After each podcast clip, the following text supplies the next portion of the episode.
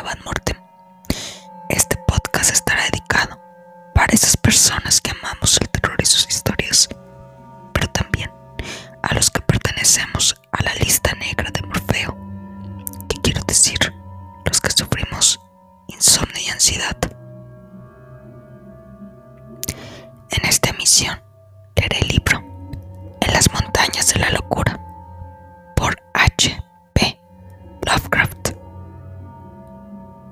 Así que pónganse cómodos o cómodas, apaguen las luces y que su mente recree la siguiente historia que les contaré. En las montañas de la locura por H. P. Lovecraft. Me veo obligado a hablar, pues los hombres de ciencia se niegan a seguir mi consejo sin saber por qué. Se explico las razones por las que me opongo a esa planeada invasión de la Antártida. Con su extensa búsqueda de fósiles y su minuciosa perforación y fundición del antiguo casquete glacial, es totalmente en contra de mi voluntad y mis son aún mayores porque es posible que sean en vano. Es inevitable que los hechos, tal como debo revelarlos, susciten dudas. Pero si suprimiera todo lo que parece extravagante o increíble, no quedaría nada. Las fotografías guardadas hasta ahora, tanto las aéreas como las normales, hablarán a mi favor, pues son tremendamente gráficas y elocuentes. Aún así las cuestionarán por los extremos a que puede llegar una hábil falsificación. Los bocetos a tinta, desde luego, los considerarán evidentes imposturas, pese a la extrañeza de una técnica en la que deberían reparar intrigados los expertos en arte.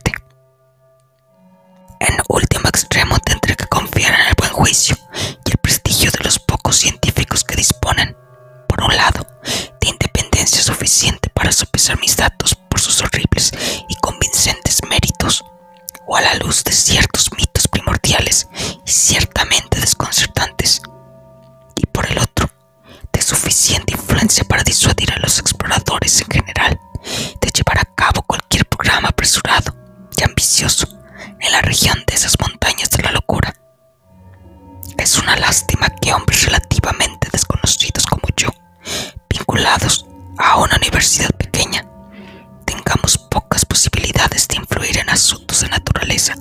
tan descabellada, extraña y controvertida. También está en contra nuestra que no seamos, en sentido estricto, especialistas en las disciplinas directamente involucradas.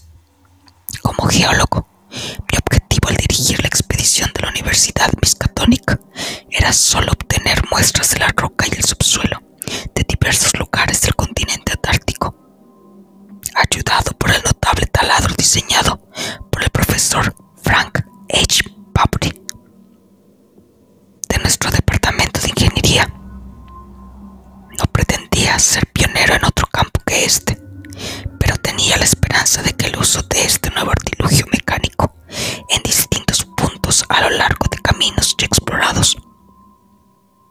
la luz materiales de un tipo nunca visto hasta el momento con los métodos de extracción habituales. La máquina perforadora de Pabri, como se sabe ya por nuestros informes, era única e innovadora por su liviandad, su facilidad de transporte y su capacidad de combinar el principio de las perforadoras artesianas normales con el de los pequeños taladros de roca circulares atravesar con facilidad estratos de diversa dureza. La barrena de acero, las barras articuladas, el motor de gasolina, la torre desmontable de perforación, el material dinamitado, las cuerdas, la pala para recoger la escoria, las ondas de 12 centímetros de diámetro y hasta 300 metros de profundidad, y todos los accesorios necesarios podían trasladarse en tres trineos de siete perros, gracias a la ingeniosa aleación de aluminio con que están fabricadas casi todas las partes metálicas. Cuatro grandes aeroplanos Tronir, diseñados especialmente para las enormes altitudes de vuelo necesarias en la meseta antártica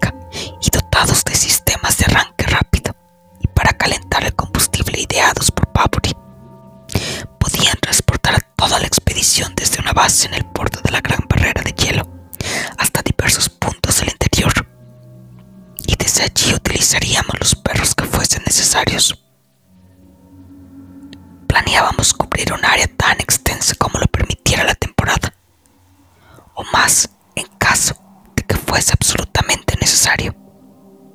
E íbamos a operar sobre todo en las cadenas montañosas y las mesetas que hay al sur del mar de Ross, exploradas en diversos grados por Shackland, Amundsen, Scott y Bird. Gracias a los frecuentes traslados en aeroplano de nuestro campamento a distancias lo bastante gran para que tuviesen significación geológica. Esperábamos extraer una cantidad de material sin precedentes, sobre todo en los estratos precámbricos de los que no se habían obtenido hasta entonces más que unas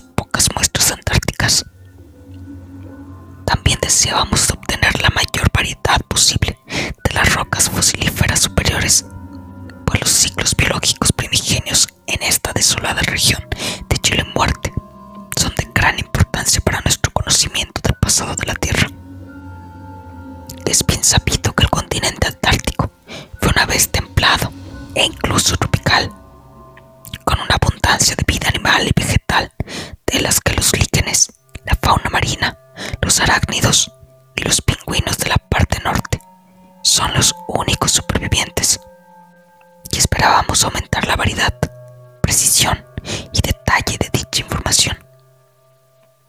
una sonda revelase indicios fosilíferos, aumentaríamos la apertura mediante voladuras para conseguir especímenes de tamaño adecuado y en un buen estado de conservación. Nuestras perforaciones a diversas profundidades, según los indicios proporcionados por la capa exterior de roca, se limitarían a superficies de tierra que estuviesen al aire o casi al aire inevitablemente situadas en las cimas o las laderas de las montañas, debido a la capa de hielo sólido de 2 o 3 kilómetros de espesor que cubre las zonas bajas. No podíamos permitirnos perder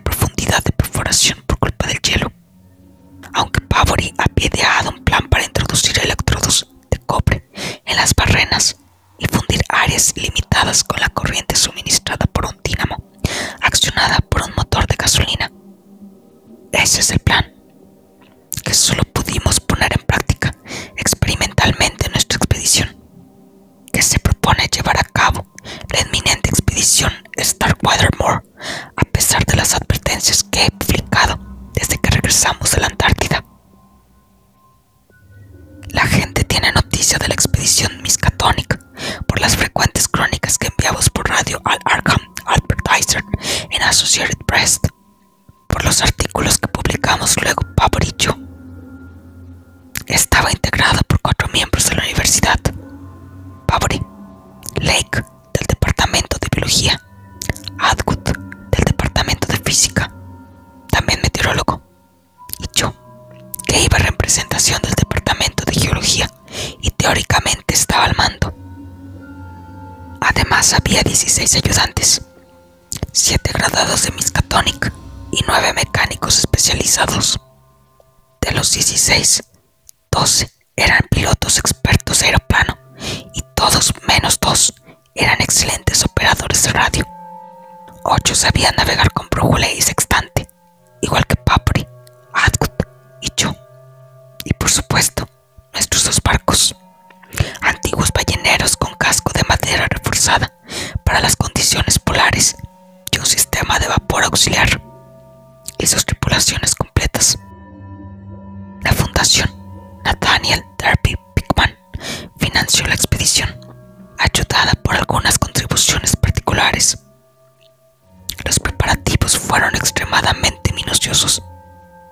a la ausencia de publicidad. Los perros, los trineos, las máquinas, el material del campamento y las piezas sin montar de los cinco aeroplanos se entregaron en Boston, donde se cargaron en los barcos. Íbamos muy bien equipados para nuestro propósito. todo lo relativo a los suministros, el transporte y la instalación del campamento. Seguimos el excelente ejemplo de nuestros muchos y brillantes predecesores. El número y la fama de dichos predecesores fueron, de hecho, los motivos principales de nuestra expedición, por grande que fuese, pasará tan desapercibida para casi todo el mundo. Tal como publicaron los periódicos, partimos del puerto de Boston el 2 de septiembre de 1930 y pusimos rumbo sur hacia el canal de Panamá. Hicimos escala en Samoa y en Hobart, Tasmania, donde cargamos los últimos suministros. Ninguno de los exploradores había estado nunca en regiones polares, por lo que confiamos en los capitanes de los barcos. J.P. Douglas, al mando del bergantín Arkham y jefe de la flotilla, George Thorfinn, al mando del veteranos en las aguas antárticas. A medida que el mundo habitado iba quedando atrás, el sol se hundía más en el norte y tardaba más en ocultarse tras el horizonte. A unos 62 grados de latitud sur, avistamos los primeros icebergs, parecidos a una mesa de paredes verticales, y justo antes de llegar al círculo antártico atravesamos el 20 de octubre con las ceremonias oportunas, tuvimos dificultades con los bancos de hielo. El descenso de las temperaturas me incomodó de manera considerable después de nuestro largo viaje por los trópicos. Pero procuré hacer acopio de ánimo para afrontar rigores peores. En muchas ocasiones me fascinaron los extraños fenómenos atmosféricos, sobre todo un espejismo sorprendentemente vívido, el primero que había visto, en el que los lejanos icebergs se convirtieron en las almenas de unos castillos cósmicos inimaginables, abriéndonos paso por el hielo, que por fortuna no era ni muy grueso ni muy extenso. Llegamos a aguas abiertas a 67 grados de latitud sur y 175 grados de longitud este. La mañana del 26 de octubre. Divisamos al sur un atisbo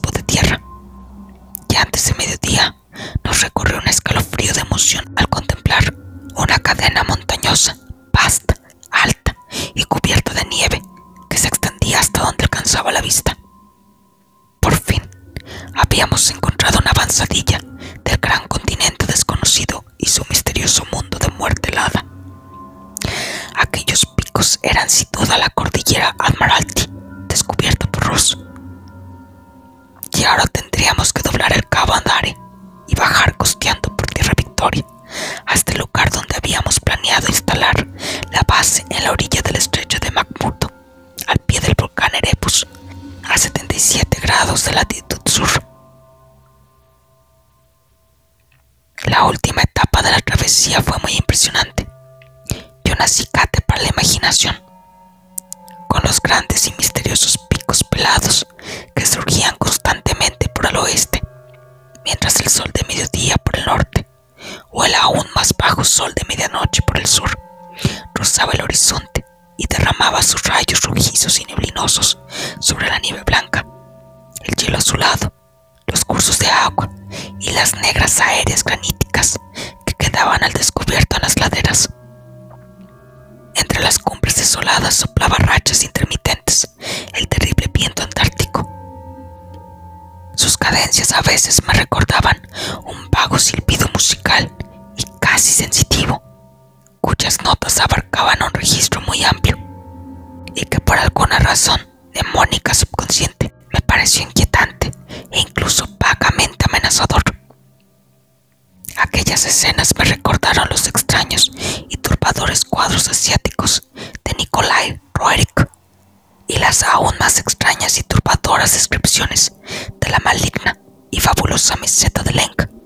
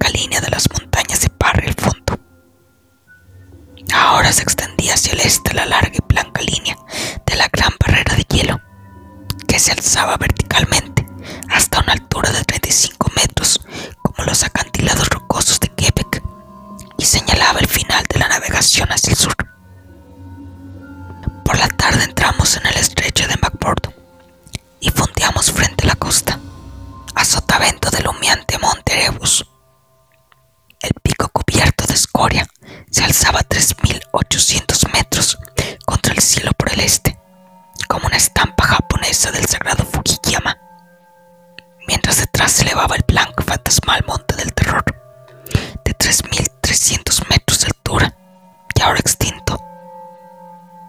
Bocanadas de humo brotaban del Erebus de manera intermitente, y uno de los ayudantes graduados, un joven brillante llamado Danford, nos mostró la lava en la ladera cubierta de nieve, al tiempo que observaba esa montaña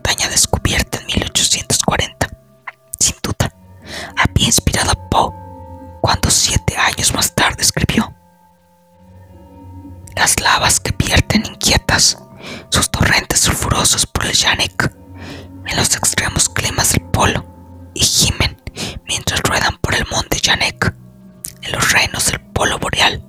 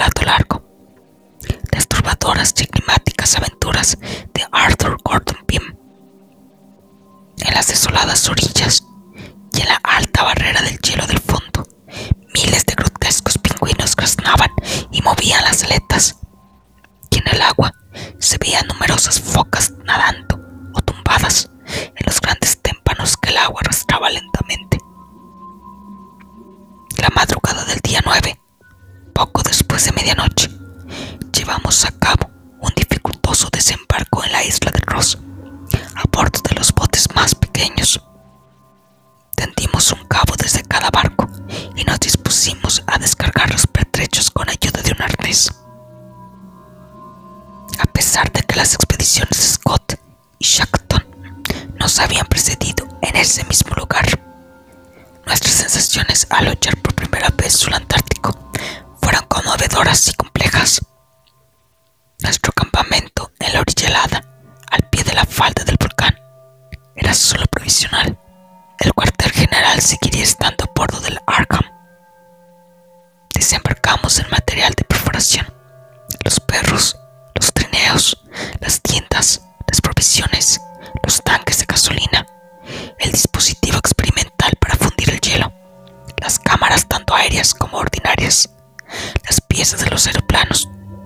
más accesorios, entre ellos tres emisores portátiles de radio, aparte del de los aviones, capaces de comunicar con el receptor del Arkham desde cualquier lugar del continente antártico. La emisora del Arkham, en contacto con el mundo exterior, enviaría nuestros reportajes a la potente estación que el Arkham Advertiser tenía en Kingsport, Head, Massachusetts. Confiábamos en musst du Labor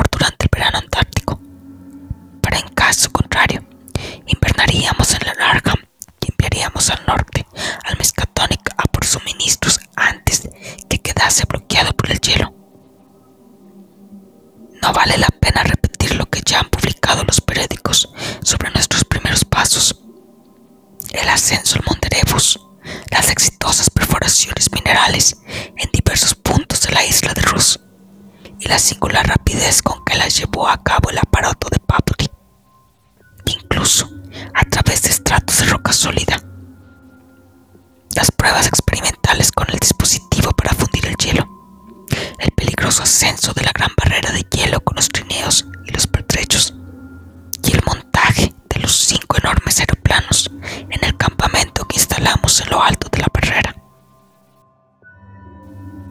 La salud del equipo de tierra, 20 hombres y 55 perros de trineo de Alaska, era notable. Aunque por supuesto, hasta el momento no habíamos encontrado.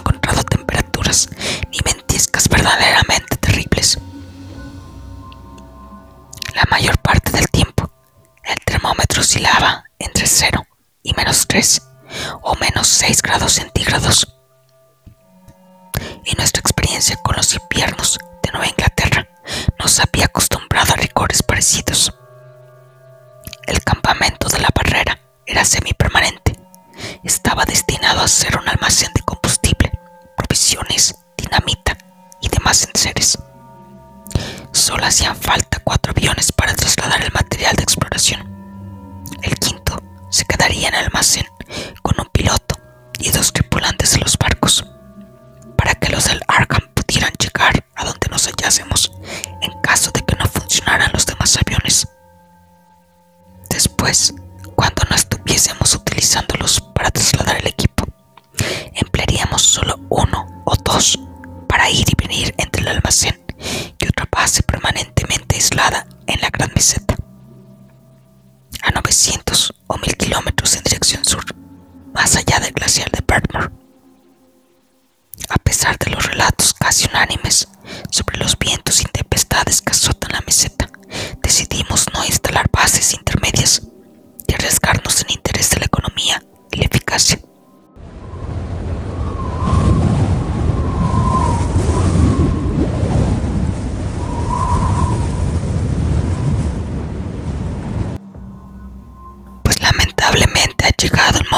cerrar el libro.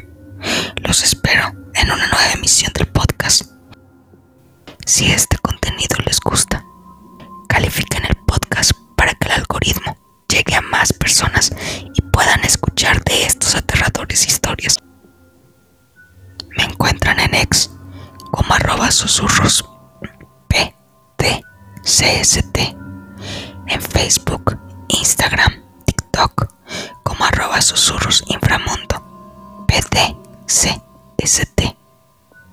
Y así sin más, espero que Morfeo los haya bendecido a todos.